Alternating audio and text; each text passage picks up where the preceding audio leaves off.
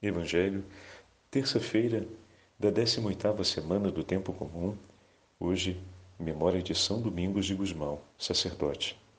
O Senhor esteja convosco, Ele está no meio de nós. Proclamação do Evangelho de Jesus Cristo, segundo São Mateus. Glória a vós, Senhor. Naquele tempo, alguns fariseus e mestres da lei, vindos de Jerusalém, aproximaram-se de Jesus e perguntaram: por que os teus discípulos não observam a tradição dos antigos? Pois não lavam as mãos quando comem o pão. Jesus chamou a multidão para perto de si e disse: Escutai e compreendei.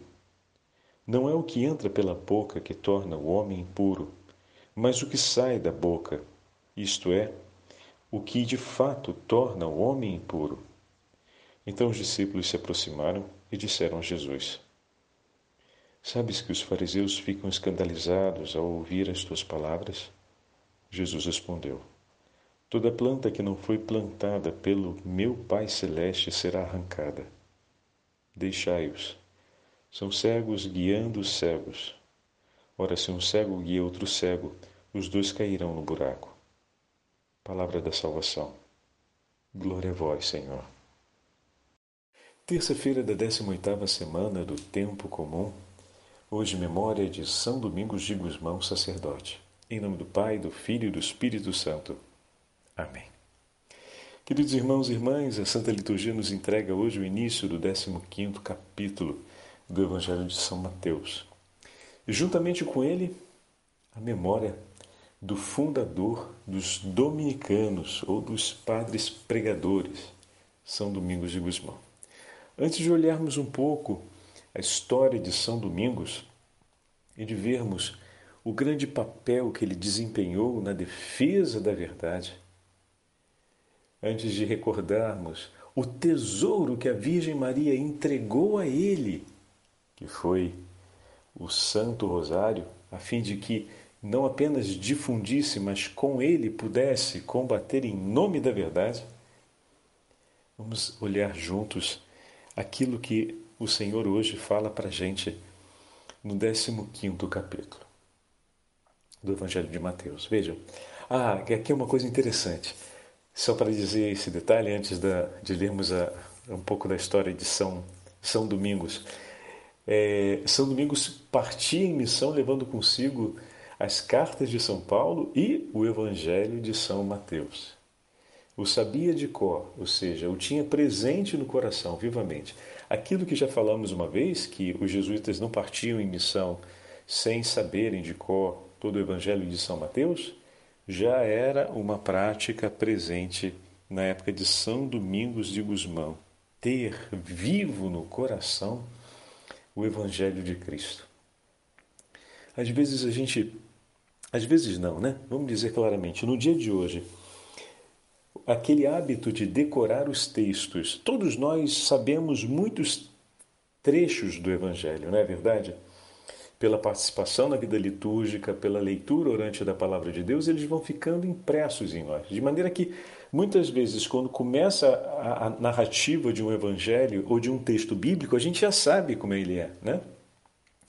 Porque a gente se lembra das muitas vezes em que rezamos e tivemos aquele texto em nossas mãos pelo efeito que aquele texto já causou através da ação do Espírito Santo na nossa vida, que foi marcando a nossa história.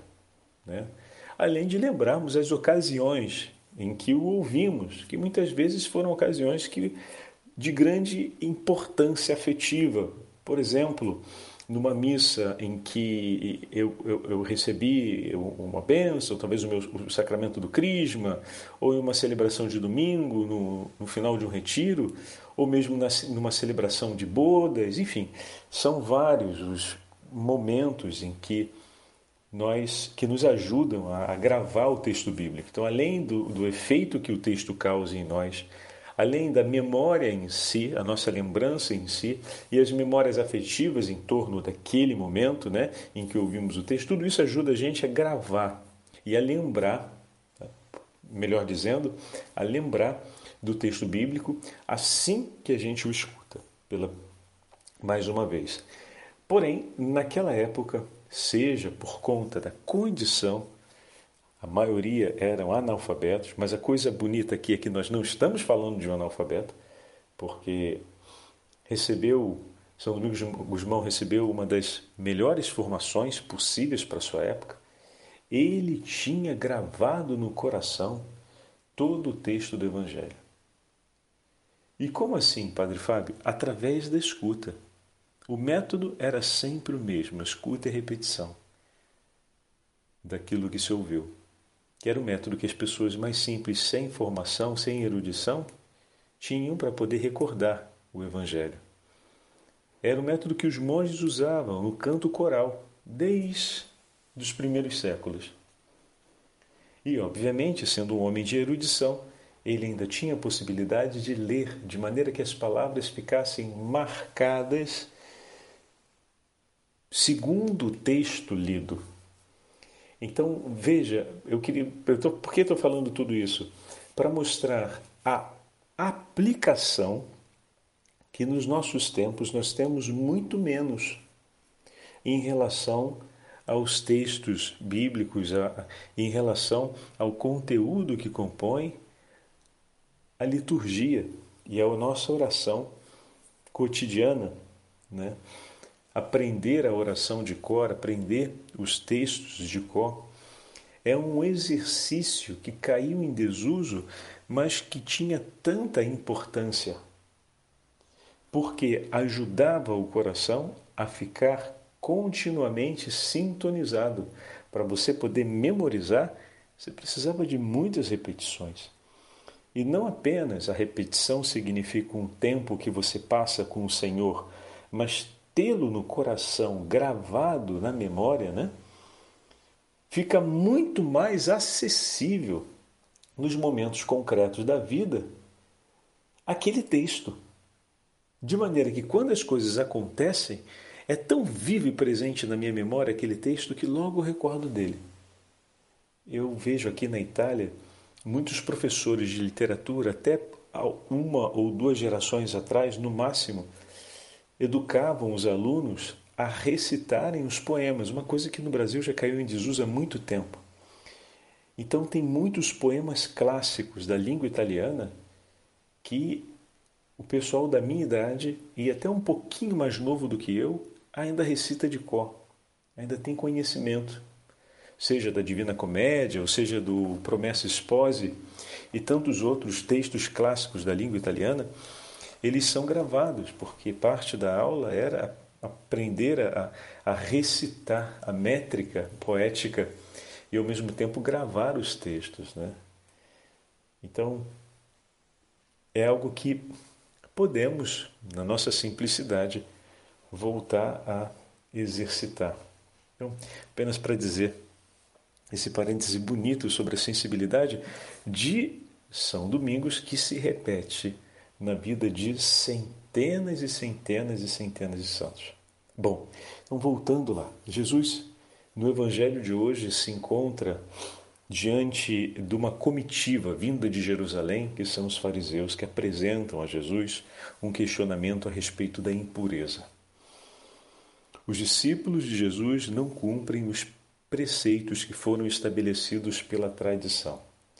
Esses preceitos foram incorporados à lei de Deus, inicialmente com o objetivo de favorecer a prática da lei, mas depois eles vão ganhando de tal forma relevância e centralidade que eles passam, inclusive, a gerar um constrangimento moral à própria lei de Deus. Essa parte do texto não entrou no Evangelho de hoje. Diante da pergunta, nós saltamos para o décimo versículo. Então, essa parte do constrangimento, ela vai ser retomada depois por Jesus no diálogo com os discípulos, né? Mas nos versículos intermediários de 3 a 9, que foram aqueles que nós saltamos hoje, Jesus lembra os fariseus que lhe falaram a respeito da, de comer com as mãos sujas, que é um ato de impureza, desse fato que eu acabei de citar quando a tradição, ao longo do tempo, gera um constrangimento à própria lei de Deus, é um constrangimento, uma imoralidade, né, que vai constranger a própria lei de Deus. E ele dá, dá um exemplo da lei de Deus que disse, que estabeleceu de honrar pai e mãe. Esse é o mandamento né, da lei do Senhor. Entretanto, a tradição foi agregando o cuidado do culto de tal forma que um filho que deveria honrar seu pai e sua mãe pode declarar que o que ele tem para oferecer ao seu pai e à sua mãe é, é sagrado porque é o que ele vai oferecer à custódia do templo de Jerusalém, ao cuidado do culto do templo. Então ele diz: Olha, o que eu tenho a oferecer a vocês é o que eu vou oferecer ao cuidado do templo. Então eu me isento de oferecer o cuidado que eu tenho a oferecer a vocês, porque eu vou dispor isso em favor do meu dever como filho do povo de Israel de cuidar do templo de Deus. E Jesus chama a atenção deles dizendo que isso é uma coisa imoral, porque eles aplicaram um benefício da tradição, ou seja, eles foram compondo a tradição de maneira que a tradição agora ela se opõe ao mandamento de Deus. Ela dá a possibilidade de não se cumprir o mandamento de Deus. Olha que loucura. Então essa é uma imoralidade, mas aceita normalmente pelos fariseus daquela época por conta do desenvolvimento dessa tradição, que foi aceitando não apenas uma ambiguidade, mas a formalização de um ato imoral segundo a lei do Senhor. Porque por essa declaração da tradição era possível anular o cumprimento de uma lei divina. Olha que bizarro, né? Escandaloso isso. E Jesus chama a atenção deles por isso. E aí então a gente entra no décimo versículo, que é quando começa o diálogo entre os discípulos e o Senhor. É, Jesus, deixa eu só pegar aqui um instantinho. Jesus, exato, Jesus chama os discípulos para junto de si e faz a instrução a eles, perdão. E aí na sequência, é, na, na sequência, no número 12, no 12 versículo, é que os discípulos fazem a intervenção.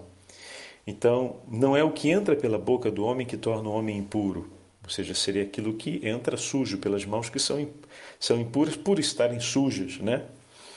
Mas é o que sai da boca que torna o homem impuro. Então a impureza ela vem do coração e que e não do alimento. Jesus depois na conclusão do texto, que não, também não está contemplado no, no trechinho do Evangelho de hoje, vai dizer que o que entra na boca vai para o estômago e do estômago vai para a fossa, né? Mas o que sai do coração do homem é que é realmente impuro, que é dali que sai todo tipo de, de impureza, difamação, assassínio, adultério, prostituição, roubos, falsos testemunhos e por aí quanto. Então, é o que sai de dentro do homem, ou seja, o que vem escolhido pelo homem, amadurecido sobre a vontade, sobre a deliberação, que vai ser impuro. Agora, se os mandamentos de Deus têm o objetivo de levar o homem à vida que vem de Deus, ou seja, de purificá-lo, suspender os mandamentos significa, ou suspender a prática dos mandamentos significa deixar o homem aberto à impureza, ou seja, deixar o seu coração sem ser orientado por Deus, sem ser iluminado pela presença de Deus, o que significa que o que sairá lá de dentro vai ser marcado por todo tipo de impureza, como o Senhor vai dizer depois na sequência do 19 versículo. O trecho do evangelho de hoje é o momento em que Jesus vai fazer essa advertência aos discípulos, que vai ser seguido do protesto de Pedro, dizendo: Mas, Senhor, eles ficam irritados com o que o Senhor fala. E Jesus vai então dizer: Bom, eles são cegos que guiam outros cegos.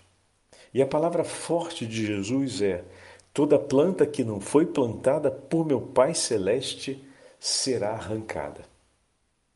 Aqui a gente passa agora a memória de São Domingos, para entendermos mais uma vez o Evangelho vem como um grande presente para nos como a vida do santo e o Evangelho se encontram, né?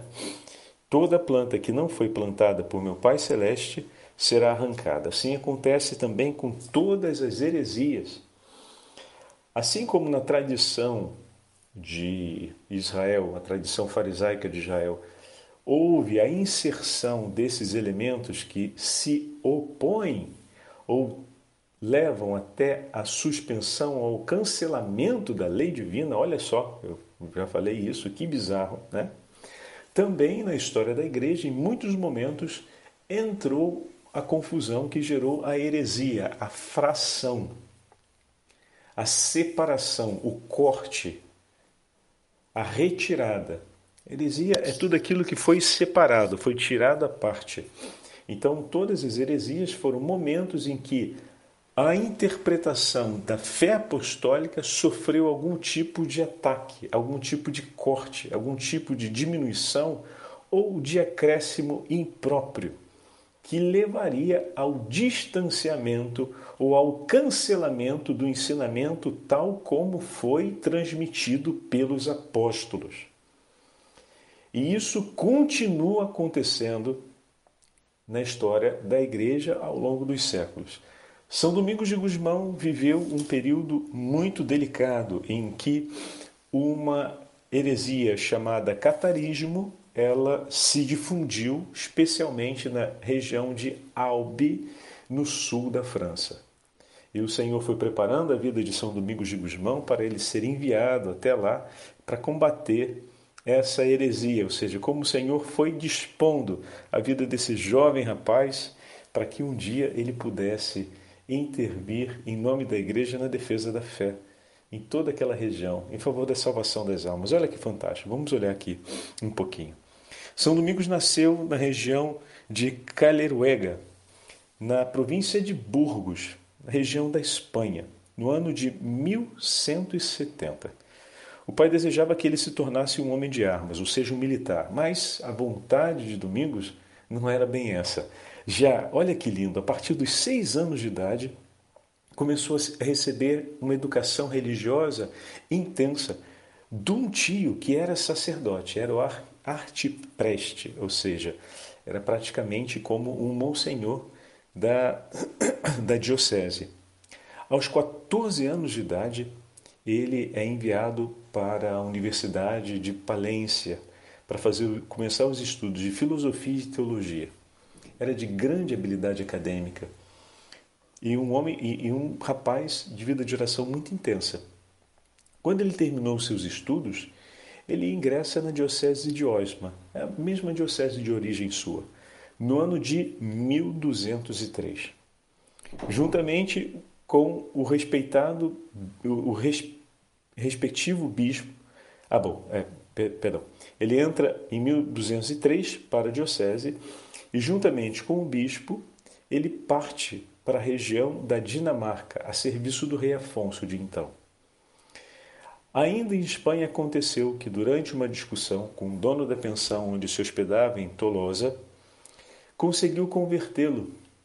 Este fato revelou sua grande vocação apostólica, a docilidade com a qual ensinava a fé verdadeira e levava os homens a compreender e abraçar a fé. Tanto que mais tarde, vai ser no ano de 1215, então bem para frente, na mesma cidade de Tolose, que será constituída a primeira casa dos pregadores, dos irmãos pregadores, mais tarde conhecidos como dominicanos.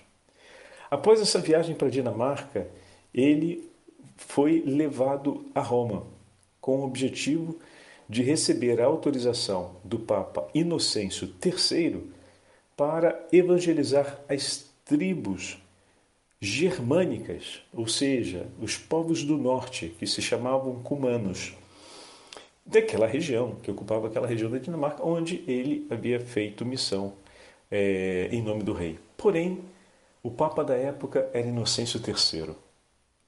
E Inocêncio III já estava enfrentando as problemáticas crescentes com a adesão de padres e até mesmo de alguns é, eclesiásticos do chamado alto clero, entre monsenhores e bispos, que começavam não apenas a flertar, mas a aceitar os princípios do catarismo, ou seja, dessa heresia. Então, o Papa considera naquele momento que era importante que Domingos de Gusmão cumprisse uma obra não junto aos povos da Germânia, mas que ele partisse para o sul da França, para a província de Albi, onde tinha se instalado o movimento catarista, para poder começar a evangelizar e a combater esse movimento herético, ou seja, a ensinar a verdadeira fé. E São Domingos vai permanecer sete anos de sua vida em austeridade e pregação junto à região de Albi, na prática, na completa erradicação dessa heresia. Então, para a gente entender, o combate com a difusão das ideias heréticas continua até o 1350, mais ou menos. Entretanto, o núcleo, que era o grande centro de difusão dessa heresia, a região de Albi, ela foi maciçamente por sete anos evangelizada por São Domingos, que pouco a pouco, com a sua docilidade de caráter, com a sua brandura e com a oração do Santo Rosário, a Virgem Maria aparece para ele, entrega o Santo Rosário para que ele combata, através da oração do Santo Rosário, a difusão dessa heresia e chame de volta os homens para a verdadeira fé. Então a gente entende por que o rosário é um elemento de flagelação terrível para o demônio e a gente vai entender um pouquinho mais agora quando falarmos ou quando abrirmos um pouco o nosso entendimento a respeito do que foi essa heresia. Vamos entender aqui um pouquinho mais. O que era a heresia do catarismo? Essa heresia introduziu um conceito de que o mundo era regido por dois deuses. Pé, campanha vermelha, já começa por aí. Um Deus bom e um Deus mau. Errou. A nossa fé diz que existe um só Deus, Criador de todas as coisas, visíveis e invisíveis. Não são dois deuses. Os cátaros começavam a considerar Satanás como um Deus, uma força equivalente junto ao Deus verdadeiro, ao Deus vivo, Senhor onipotente. E essa separação, a qual era atribuído a criação da alma ao Deus bom e ao Deus mau, o corpo e a realidade material, que ficava como se fosse uma cadeia que prendia a, a alma e que era sempre detestável por isso. Então, a separação já dava ao inimigo o conceito de ser reconhecido como Deus. Olha como ele detesta né? o Santo Rosário, porque arranca definitivamente essa babuzeira, essa mentira que ele tenta enfiar goela abaixo e ainda continua tentando enfiar. Tem muita gente que ainda acredita que o mundo é, é, é, é mantido por dois princípios, bom e mal, e que são duas forças de equivalência que combatem entre si. Absolutamente não. Então, para a gente dar um passinho a mais, deixa eu pegar aqui um outro texto que vai ajudar a gente a compreender bem. Né? O catarismo era uma seita maniqueísta, como estamos falando, com esses dois princípios, que afirmava que somente o espírito criado por Deus era bom, enquanto a matéria era essencialmente má, por ter origem diabólica. Olha que, que absurdo. Eles eram inimigos da propriedade privada, do corpo, como sorte da prisão da alma, e dividiam os homens em duas categorias, os perfeitos e os simples. Os perfeitos, os chamados cátaros, que vem do grego, perfeitos ou puros, consideravam tanto o sexo como uma coisa abominável, viviam uma retirada do mundo em vida ascética, de pobreza e mortificação. Eram vegetarianos, então o mundo era uma grande, era uma realidade que não deveria ser tão amada assim. Eles deveriam viver isolados, em uma situação de mortificação e pobreza. Eram vegetarianos, ou como mais conhecemos hoje, seria um vegetariano na linha do veganismo. Não ingeriam comida de origem animal ou que tinham sido produzidas através de um ato sexual, ou seja, toda a origem animal naquela época conhecida né, era considerada assim. Enquanto os simples, por sua vez, a grande maioria do povo é, viviam todos esses constrangimentos morais e poderiam viver a vida é, com um certo caráter de penitência e no final da vida, através de um mega sacramento, que seria a unção dos enfermos, mas é, é preciso entender aqui que não era entendido exatamente como a unção dos enfermos, mas teria a equivalência. No momento da morte ou antes da morte, poderiam receber essa, esse consolamento, que era uma espécie de sacramento da unção dos enfermos, que iria cancelar todos os pecados cometidos até então. A coisa mais escandalosa é que tanto o matrimônio como ter filhos normalmente era evitado. Por quê? Porque se considerava que a aliança sexual era uma forma de você manter vivo aquela realidade diabólica. Enquanto a eutanásia, o aborto e o suicídio eram práticas consideradas aceitáveis porque evitavam o constrangimento da alma por um longo tempo na escravidão do corpo. Percebem o quanto isso é diabólico e o quanto essa realidade era realmente invertida em relação aos princípios de Deus? Vê como todos os valores evangélicos vêm aqui cancelados por causa de uma tradição herética que se começa a difundir. É contra essas realidades que São Domingos vai anunciar a verdadeira fé e anunciando o Evangelho, fazendo o ensinamento e mostrando através das Sagradas Escrituras e do ensinamento da Igreja, do magistério da Igreja, mas sobretudo com a pregação do Santo Rosário. E aí você fala, mas por que a pregação do Santo Rosário? Olha os mistérios gozosos, meus irmãos. O que que fala a respeito da maternidade, o que que fala a respeito do nascimento, o que que fala a respeito da vida de Jesus, de todos os passos do mistério da encarnação. Olha o que significou o valor do sacrifício de nosso Senhor, o que leva o Senhor a entregar-se. Todos os passos da paixão do Senhor nos mistérios dolorosos falam do grande ato de amor e a grande entrega. Jesus não renuncia o corpo para buscar entregar o seu espírito a Deus, mas faz do seu corpo uma entrega de amor, um sacrifício, o cordeiro imolado. E olha o que são os mistérios gloriosos. O Senhor, verdadeiramente Deus, verdadeiramente homem, que senta à direita de Deus Pai, ressuscitado, toma a refeição com seus discípulos, com seu corpo glorioso, não maldito. Então, a meditação do Santo Rosário arrebenta com tudo isso que nós acabamos de falar, que o catarismo procurava ensinar. A meditação do Santo Rosário, ela destrói completamente a heresia. Olha que grande tesouro a Virgem Maria entregou para que o coração dos homens não se confundam diante das insídias do inimigo infernal. Não se confundam diante das verdades da verdadeira fé única. Diante daquilo que o Senhor nos entregou e nos revelou. E que a Igreja Católica Apostólica Romana mantém na sua integridade e combate ao longo dos séculos, pelas mãos de Maria e pela intercessão dos santos e santas de Deus, na defesa da verdadeira fé. De maneira que todas essas realidades todas essas insídias de confusão vão sendo pouco a pouco superadas. Veja quanto desses elementos lá do catarismo do 1200 parece que continuam, é, como se diz, como uma névoa nos nossos tempos, né?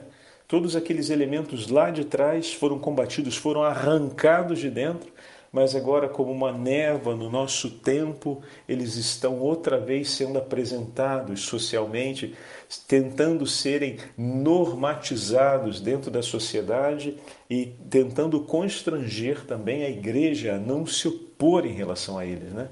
Impressionante como é que é sempre um vai e vem dessas realidades. Né? De fato, o inferno não cochila mas o nosso Deus onipotente está no seio da igreja e as portas do inferno nunca prevalecerão. E o nosso Deus onipotente, soberano sobre todas as coisas, esmaga seus inimigos e coloca-os como escabelo por debaixo de seus pés. E é nessa fé católica, apostólica, romana que nós vamos caminhar até o último dia da nossa vida sob a intercessão de São Domingos de Guzmão. Vejam o tesouro do, grande, do Santo Rosário agora, mais uma vez, vocês estão entendendo com um passo a mais, porque o inimigo infernal odeia tanto o Santo Rosário. Porque ele nos arranca de toda essa confusão que hoje tem sido novamente reproposta no nosso tempo com outra roupagem, com outra característica, por um outro viés, né? Pelo viés social, vem novamente tentando ser enfiada dentro da normatização cultural e vem tentando também pressionar a igreja ao silêncio, para que não se fale sobre isso, que se criminalize o falar da igreja a respeito desses temas tão lamentáveis que nós acabamos de citar aqui, que fez parte do catarismo naquele período do 1200. E a igreja que sempre se levantou em nome de Cristo, por Cristo e com Cristo, se levantará hoje pelos séculos sem fim para anunciar e defender a verdade, porque o Senhor está no meio de nós e fez aqui a sua casa. E repito, as portas do inferno não prevalecerão. Contra a igreja de Cristo, o inimigo infernal nada pode pois ela é soberana no nome de seu Senhor sobre todas as coisas. E pelas mãos de Maria Santíssima, assim como foi defendida no 1200, será acompanhada por triunfo do seu imaculado coração. Então vamos pedir hoje a intercessão de São Domingos de Gusmão para que nós possamos perseverar na fé e para que nós possamos ser grandes devotos do Santo Rosário e abraçarmos o ensinamento dos apóstolos de todo o nosso coração e rezarmos incessantemente pela conversão de todos os homens, pela conversão de todas as almas, pela salvação de todos aqueles amados pelo Senhor. São Domingos de Gusmão escreveu essa oração e com ela nós encerramos a nossa meditação de hoje. Senhor, dignai-vos conceder-me uma caridade verdadeira um zelo capaz de procurar a salvação do próximo, para consagrando-me com todas as minhas forças à conversão dos pecadores, chegar a ser verdadeiramente um membro daquele que se ofereceu inteiramente a seu Pai para a salvação dos homens. E eu acrescento, e que pelas mãos santíssimas de Maria se cumpra esse ato de entrega e de amor. Amém. O Senhor esteja convosco, Ele está no meio de nós. Pela intercessão da Beatíssima Virgem Maria, pela intercessão de São Domingos de Gusmão e de todos os santos da família dominicana, abençoe-vos o Deus Todo-Poderoso, Pai, Filho e Espírito Santo. Amém.